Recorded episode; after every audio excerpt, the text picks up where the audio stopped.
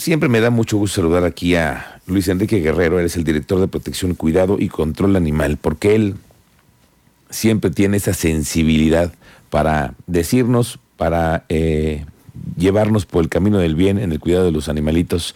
¿Cómo estás, Enrique? Bienvenido. Muy buenas tardes. Eh, muy buenas tardes, Miguel Ángel. Qué gusto saludarte a ti y a todo tu auditorio. Aquí andamos.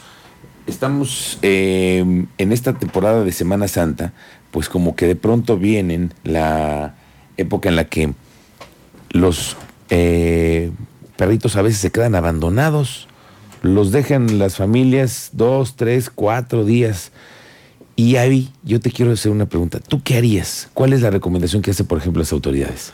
Sí, por supuesto. Nosotros lo que hacemos en, este, eh, en, esta dirección de protección animal es promover la tenencia responsable, Miguel Ángel. Hacer conciencia con la ciudadanía, eh, hacer esa sensibilización de que pues son parte de nuestra familia, ¿no? Promovemos que se los lleven, que vean, busquen lugares, ahora hay muchos lugares, hoteles pet friendly, eh, plataformas que ofrecen casas que aceptan mascotas, entonces lo ideal es que nosotros fomentamos desde un principio que una mascota es parte de tu familia.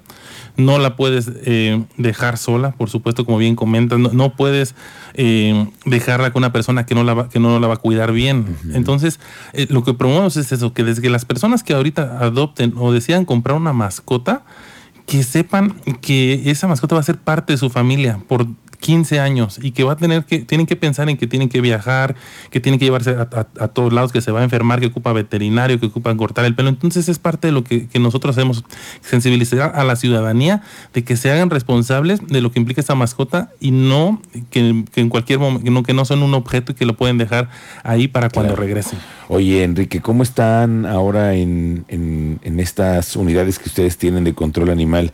Eh, en esas experiencias, por ejemplo, a ti cuando has visto perros abandonados, ¿qué te ha tocado ver que es lo, los casos más, más serios que dices tú, híjole, aquí se les pasó la mano?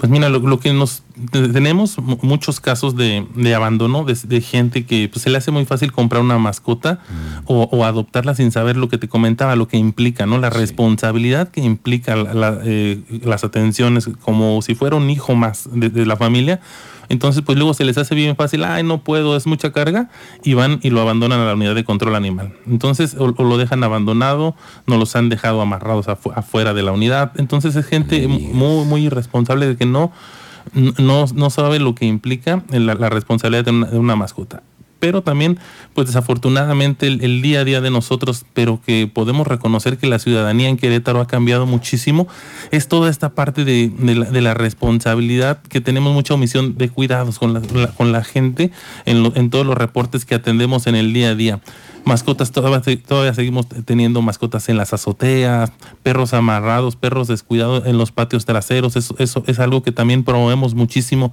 de que la gente si va a tener perros en sus patios traseros, que mejor no los tenga es una, es una vía de, abandono en la cual no están al pendiente de sus mascotas. Es, únicamente, no, no, están al pendiente si tienen agua, si tienen alimentos, si tienen, si tienen sombra. Entonces, es una parte muy importante de la que estamos haciendo ahorita, sensibilizar de que los perros no van en los patios traseros ni en las azoteas. Claro, eso es algo que siempre lo tenemos que tener claro. Pero además, bueno, hay otros corazones que siempre se abren y que permiten también eso, de eh, darles una segunda oportunidad a los animales. Cuéntanos cómo es el tema ahorita de las adopciones y cómo están, qué cantidad de, mascotas hay ahorita, de perros y de gatos también para Sí, también, sí, también tenemos eh, tanto perros como gatos. Hemos hecho un sinfín de estrategias, Miguel Ángel, en, aquí en, la Dirección de Protección Animal, lo cual nos ha llevado a, obtener grandes historias, grandes números en la parte de, las adopciones. Hemos tenido estrategias como la que es que tenemos a los, a los perritos en, la, en las plazas de comerciales, en convenio con las eh, asociaciones protectoras de animales. Trabajamos con 10 asociaciones protectoras de animales en, en seis plazas de, aquí del, del, municipio de Querétaro, en las cuales eh, muy amablemente nos abren esos espacios y lo cual hemos logrado acomodar cada vez más animalitos. Además, podemos, tenemos eh, en, las tres unidades, la unidad de control animal, la unidad de protección animal y, la unidad de cuidado animal, en las tres unidades también tenemos mascotas que han sido rescatadas o aseguradas de una situación de maltrato o, bien eh, sí, que han sido abandonadas o, han pasado una situación de, donde las tuvimos que rescatar de algún canal, de algún río.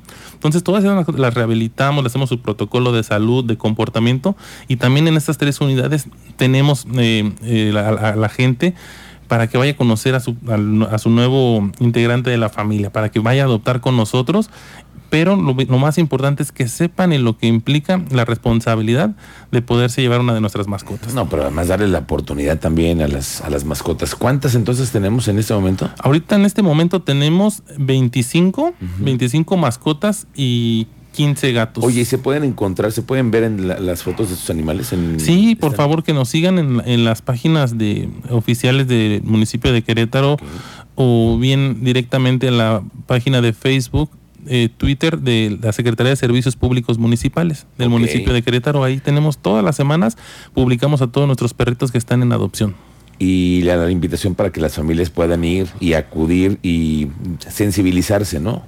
Oye, ¿y ustedes reciben donaciones, por ejemplo, de alimento y todo esto? Así es, estamos nosotros siempre abiertos, tenemos esa, esa, facilidad de que también la gente muchas veces eh, no, no, puede adoptar porque no tiene el espacio suficiente, porque no tiene eh, el tiempo suficiente, entonces, pero ellos en su corazón de, de ayudar, pues buscan la manera, entonces es cuando ellos nos hacen donaciones de cobijas, de alimento, de collares, de correas, entonces ah, eso de, de, platos, eso nos sirve mucho porque pues nos, es un desgaste día a día, los perritos diarios se comen, se comen hasta los platos, se van acabando las correas, entonces a nosotros nos sirve mucho y hay muchos ciudadanos que son muy amables y, y nos han apoyado en ese tipo de donaciones. Qué bueno.